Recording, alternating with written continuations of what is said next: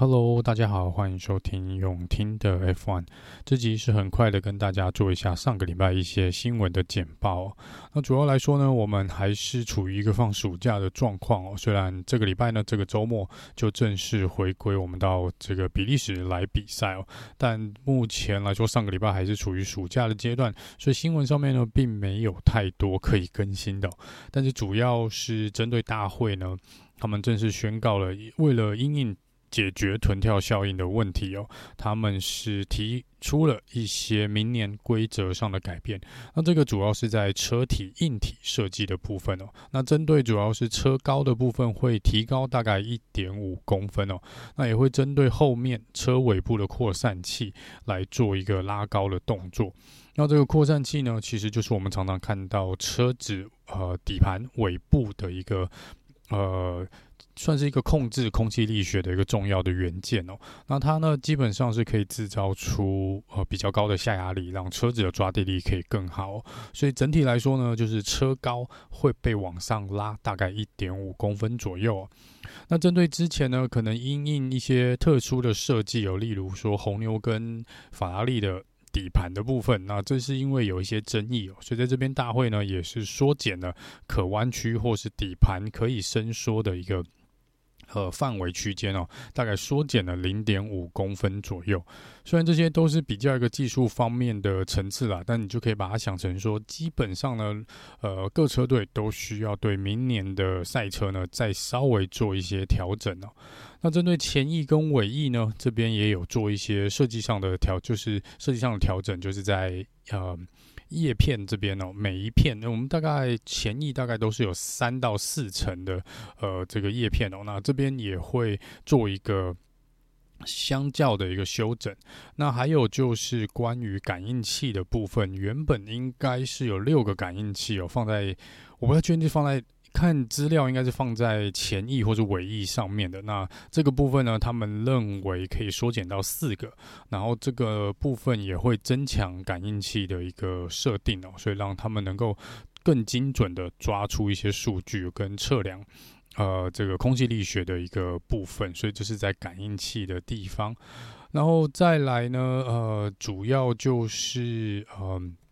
针对之前周冠宇因为在比赛中哦发生的那场意外，车子翻滚了好几圈哦，然后造成上面的这个 roll hoop，就是应该是要防止车子翻覆的，跟保护车手头部的这个配件呢，它是直接断掉了，所以因此呢，大会之前就有说他们会做。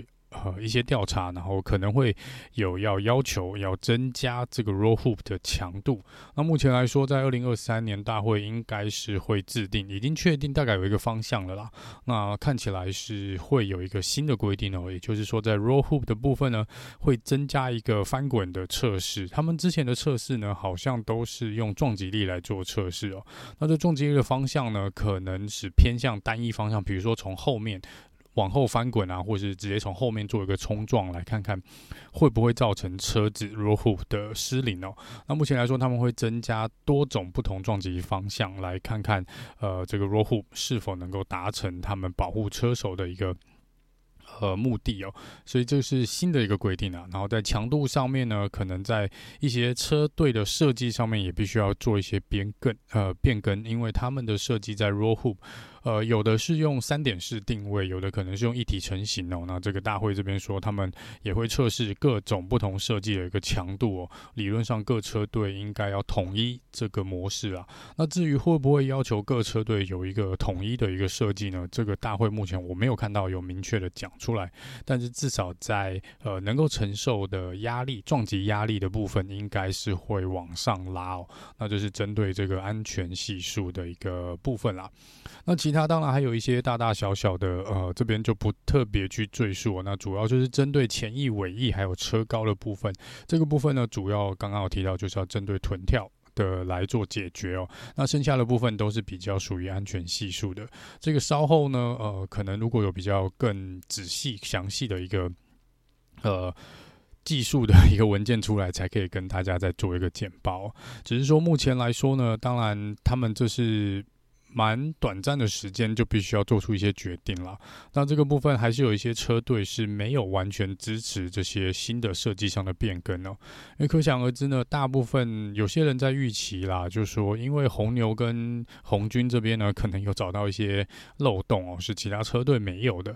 那这个之前主要是针对底盘设计的部分哦，所以这个嗯。不太确定会对这两个车队造成什么样的影响了。他只能说，如果呃各车队其实应该这个暑假设计师应该都是呃工程师应该都是蛮忙的哦，因为如果这个东西丢出来呢，其实他们某种程度对于明年的赛车是要做一些呃至少做一些重新的修正哦，不管是在前翼、尾翼还有这个车高的部分，都必须要呃对啊做一些改变哦。那这当然对车队来说呢，不见得是一个简单的事情哦。好，那主要大会这边呢，F1 这边应该比较重大的新闻是这个。那另外一个新闻呢，是关于之前的 Michael Masi 哦。那他之前是说他是要回到他的家乡呃，这个澳洲呃来做这个呃，就是回去那边工作了。那前几天呢，是开始有一些消息传出来呢，说他即将接任哦，这个澳洲房车赛的 Race Director，也就是他应该会接管澳洲房车赛的。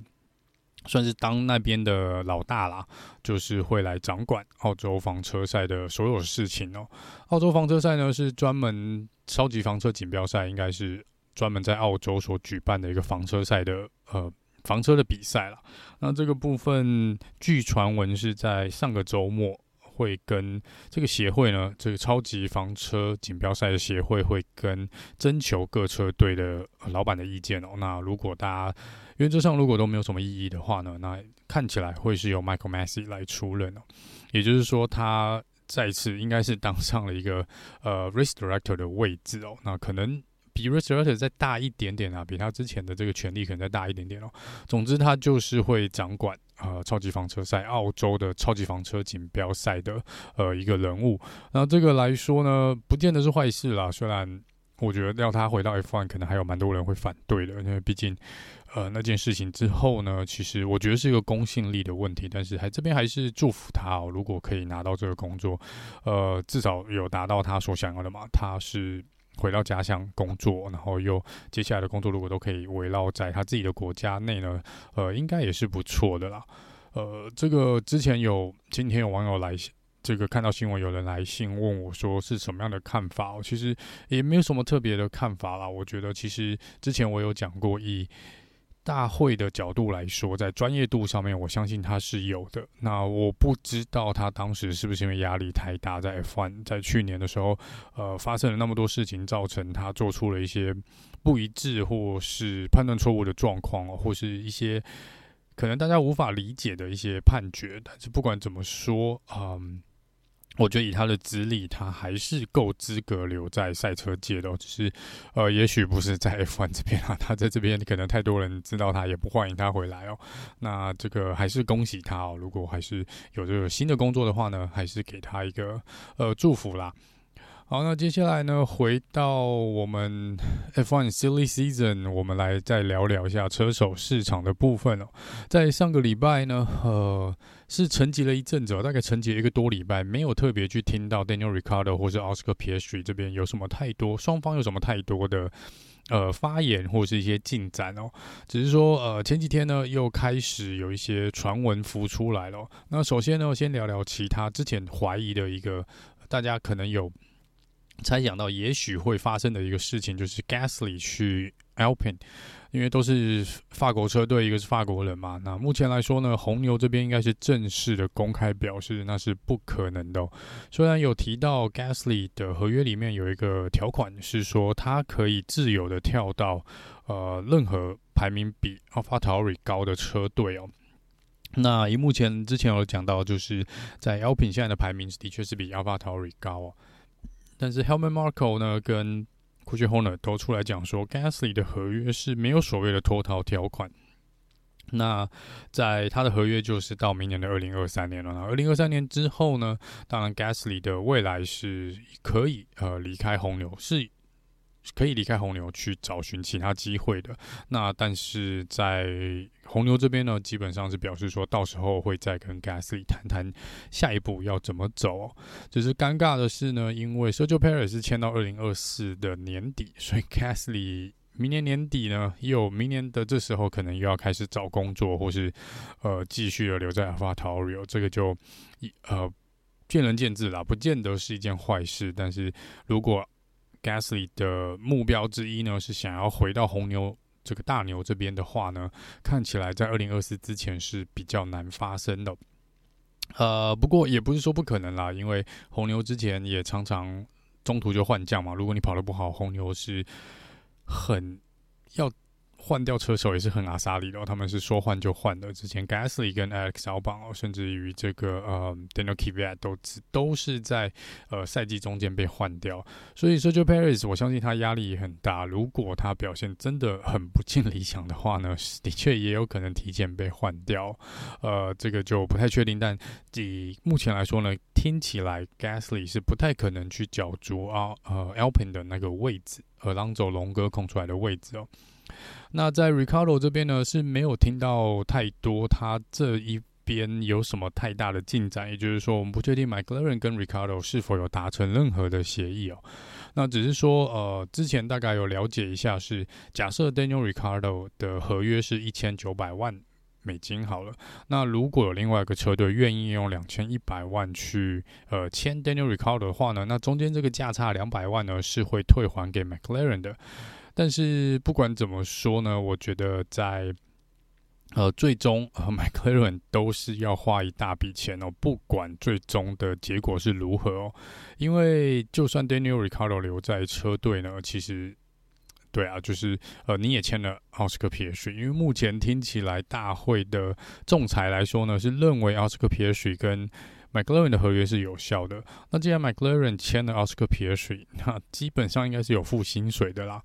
所以你在这边，如果 Daniel Ricardo 又真的行使他的权合约权利赖着不走的话呢，你等于要多付一个人的薪水。那即使是 Daniel Ricardo 离开了 McLaren，呃，McLaren 就像之前说的，也必须呃支付 Daniel Ricardo 一笔钱哦，至少是要让 Daniel Ricardo 满意离开的一笔钱嘛。那目前的传闻是两千一百万美金左右哦。那这个钱呢，也就是 McLaren 自己要多出来付的，因为他本来只要付一个车手的钱，他现在要变成至少要付两位车手的钱哦。所以在这个部分，如果他的财务状况已经不尽理想，已经是有点拮据的状况呢，你在，我也不太确定为什么 McLaren 会。搞成这个地步，如果你的财务状况不是那么理想，又缺钱的状况，你为什么会搞一个你想签两个车手？因为不管怎么样，呃，在你知道 Daniel Ricardo 是所有的脱逃条款的权利是在 Daniel Ricardo 手上的时候，车队照理不应该去犯这个错。也就是说在，呃，即便奥斯克皮尔斯是一个明日之星，可是目前来说，他没有一个 F1 的实体的战机，然后你也不能保证他加入你的车队是否会表现的呃比你预期的要好，或是如你预期，或是比你预期的要好哦。万一他加进加盟进来，呃，状况跟 Daniel Ricardo 差不多，那你不是真的是？呃，白白多浪费了好几千万的钱嘛？那就是呃，McLaren 的部分哦。那在 Alpine 这边位置就比较有趣了，因为呃，蛮多人在传闻是有 Alpine 有很大的几率去找呃，就是 Daniel Ricardo 呃，去把它签回来哦。那目前来说呢，呃，最近一个礼拜不知道为什么开始有一些传闻说 Mick Schumacher 是。越来越有机会去 Alpine 哦。那在 Sebastian Vettel 退休之前呢，的确他也是公开的表示，车队是有征询他的意见，就是如果 Sebastian Vettel 决定退休的话呢，他会推荐谁到呃，他会呃，他所认为适合 Aston Martin 的人选是谁哦？那在这个呃。呃，之前是传闻说是要呃，Mick Schumacher 去 Aston Martin 嘛。那在这个 Aston Martin 签完 Alonso 之后呢，Mick 这个门呢似乎就被关起来了。只是前一阵子，因为 Has 有出来讲说，他们到目前为止还没有跟两位车手去谈明年的合约哦。而且 Stanner 呢似乎还是对 Mick 的表现不是很满意哦。所以在这边就有人，大部分就有人认为说。呃，Mick 应该是不会留在 Has 车队。那本来一个传闻是说，也许他会去法拉利的另外一个呃体系底下的另外一个车队，那就是 Alfa Romeo。那但是看起来周冠宇的表现是不错的，所以听起来在这边呢也没有进一步的去跟 Mick 谈这一块哦。只是最近呢听说是有可能哦，呃，Alpin 也有去接洽了 Make Schumacher 这边。那虽然 Mick 目前来说还是法拉利的一个。签约的一个车手呢，只是说看起来法拉利这边如果没有呃那么快要让 Mick 去红军或者去其他车队的话呢，也许 Mick 是可以跟 Alpin 这边来做一个签约的。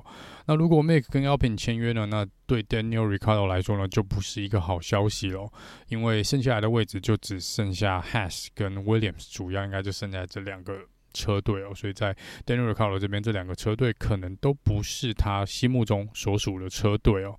嗯，Williams 这边虽然有在慢慢进步，但是看起来短期内是不太可能有机会去抢抢这个颁奖台或是抢胜利的一个车队啦。Alpine 这边几率会比较高哦，所以在这边如果 Make 真的跑去了 Alpine 的话呢，Daniel r i c a r d o 明年的。留在 F1 的几率可能又再小一点点哦。那这是目前车手市场的一个状况啦，看起来是没有什么太大的变动哦。那我想很多事情应该是在台面下在，在呃蛮热烈的进行中哦。这个我们到时候看看，我们回到比利时站之后呢，会不会有更进一步的消息哦？因为其实大部分进入九月、十月。大概差不多都得确认明年的阵容了啦，所以这个呃，我相信是一个月内应该会有比较明朗的一个状况。那这个算是制造出整个事件的。元凶之一哦，Fernando Alonso，呃，正式的算是公开的表示，他跟 Aston Martin 签的就是两年啊，应该就是两年的合约哦。那这两年的合约呢，似乎当然还有一个选择权哦，就是是有机会再续约下去的。所以至少龙哥目前的合约呢，据他个人所讲的，应该就是两年，确定两年的一个合约。好，那接下来是关于 Ferrari 的部分哦，因为这个礼拜我们就要回去，我们就要回归比赛的一个模式哦。那在被问到，呃，法拉利是不是有呃有需要改进跟进步的地方哦，Benotto 呢这边再次的强调。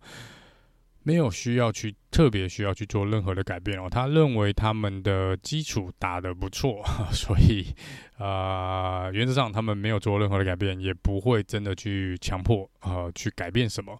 那他就说我们还是会。车队的部分呢，还是会照他们原本的步调，就是每一场比赛一场比赛一场比赛的来哦。所以这个是呃 Binotto 说的啦。那我们就来看看比利时站放完暑假三个礼拜，三个多礼拜的暑假呢，是不是会有不一样的一个情形哦？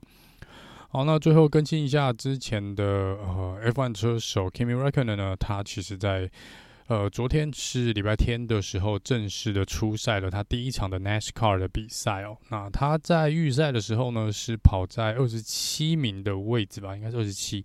那在正赛的时候，在第一阶段呢，其实已经有冲到了前十名哦。那一度是来到第八名、第九名的位置。那最后呢，就很不幸的跟其他车手发生碰撞，然后最后是退赛哦。但是看起来呢，他个人还蛮开心的，蛮开心跑了第一场比赛。赛后的访问也讲了蛮多的话哦。那这边是呃之前的车手 Kimi 呢，再次的回到赛车界，只是是在 NASCAR 的部分哦。希望接下来可以看到，呃，他至少我不知道啦，希望他能够在 NASCAR 拿到至少一胜吧。不过 NASCAR 是个蛮我不太懂，我不太理解 NASCAR 的部分哦。不过啊。嗯似乎也是有蛮多猫腻的哦，这个可以再观察一下。也是，其实主要平常是不看 NASCAR 的啦，真的也是为了 Kimi。特别去看了这个 NASCAR 的比赛。好了，那以上呢是这个礼拜呃发生的一些新闻哦，虽然不多。那我想接下来呢就会回到回归到原本的步调啦。我自己这边也是因为呃个人工作比较忙的关系，也是放给自己在这个部分 F1 的部分也是跟着一起放了一两个礼拜的假哦。那接下来是比利时站呢，我们会回归我们平常的一个模式，会做一个赛前简报，然后做这个。呃，预赛跟正赛的赛后简报，然后之后再是赛后诸葛的部分，那就呃，暑假已经结束了，我们这个礼拜会正式的回归到呃正规比赛的部分，是比利时站 SPA，也有可能是我们最后一次短期内最后一次在比利时的比赛哦，所以呃，希望大家能够呃，希望这个天气是能够比去年的要好啦，因为去年真的是啊。不太想让人再去想去年的一个状况哦，那我们就拭目以待这个周末的比赛吧。那我们就下次见喽，拜拜。